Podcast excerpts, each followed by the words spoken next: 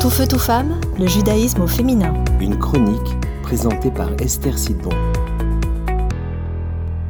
Bonjour, comment allez-vous aujourd'hui? Vous avez sûrement déjà vu un de ces films Marvel, vous savez, euh, ces films de super-héros. Alors, eh, qu'est-ce qu'ils ont en commun en général? Eh bien, ils ont des super pouvoirs.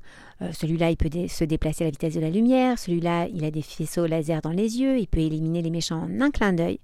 Bref, ils ont des forces physiques surhumaines qui les élèvent au-dessus de tous les autres. Bon, c'est très distractif sans doute, mais en fait, c'est aussi très déprimant, car ça place le concept de force dans un monde imaginaire, très loin de nous. Alors bien sûr, là on parle d'une fiction, mais si on y réfléchit, si je faisais un petit sondage dans la société actuelle de qui est selon vous quelqu'un de fort, que pensez-vous qu'il en ressortirait? Quelqu'un de musclé, de fort physiquement, quelqu'un qui a peut-être réussi dans sa profession même éventuellement? Eh bien la Torah, elle répond à ce sondage de manière très différente en fait en venant nous ouvrir les yeux sur une autre dimension de ce qu'est vraiment la force. Dans les Pirkei Avot au chapitre 4, Benzoma nous dit Eze Gibor, Hakovesh et Yitzro. Et fort celui qui arrive à dominer son Yetzer, ses passions, son penchant. Car face à ses passions, même Superman n'y résisterait pas. Et oui, parce que nous sommes animés par deux penchants à l'intérieur de nous.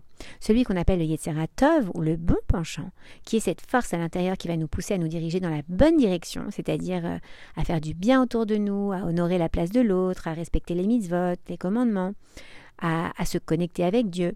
Et puis il y a aussi ce qu'on appelle le Yetzerara. Là, euh, c'est le mauvais penchant. C'est cette petite voix interne, vous savez, qui vient toujours nous détourner de ce qui est le mieux pour nous. Et ce Yetzer, il est très très très puissant. Il utilise par exemple euh, même nos plus grandes qualités de cœur pour les retourner contre nous-mêmes et nous détourner notre objectif.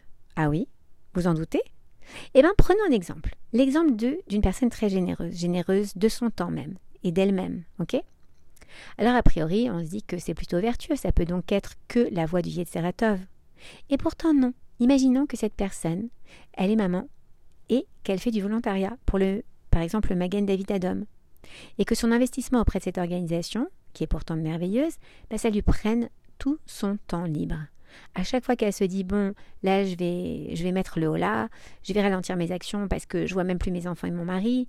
Mon mari, ça le rend très malheureux, ça nous crée des problèmes de shalom de paix dans le ménage. Et puis mes enfants, ils n'arrêtent pas de me dire qu'ils veulent euh, me parler de leurs problèmes à l'école ou avec les copains et, et j'ai pas le temps.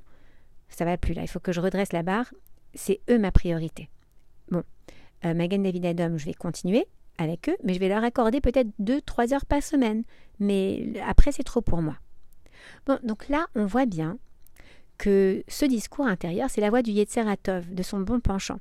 Parce que c'est certain qu'on ne peut pas faire une bonne action envers des étrangers sur le dos d'une mauvaise action envers sa famille. Parce qu'Hachem, il nous a mis à nous la responsabilité de notre famille et pas aux autres. Et au moment où cette personne, elle s'apprête à dire écoute, tu sais quoi, je peux pas cette semaine, en revanche la semaine prochaine j'ai deux heures de dispo, ok Elle entend une petite voix s'élever au fond d'elle. Et cette voix, elle va la culpabiliser. Quoi? Non mais regarde quel égoïste tu fais. Tu vois pas qu'ils ont besoin de volontaires et tu crois qu'il y en a d'autres qui vont aller l'aider.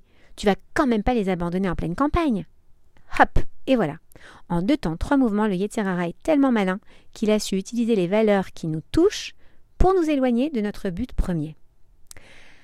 Ah, Eze Hugibor, Hakovesh et Yitzro, les vrais héros. La vraie force, ce n'est pas la force physique, mais c'est d'être capable de dominer son mauvais penchant. C'est d'arriver à distinguer les stratégies que cet ennemi intérieur va utiliser pour nous affaiblir et les faire tomber une à une. À la semaine prochaine. Tout feu, tout femme, le judaïsme au féminin.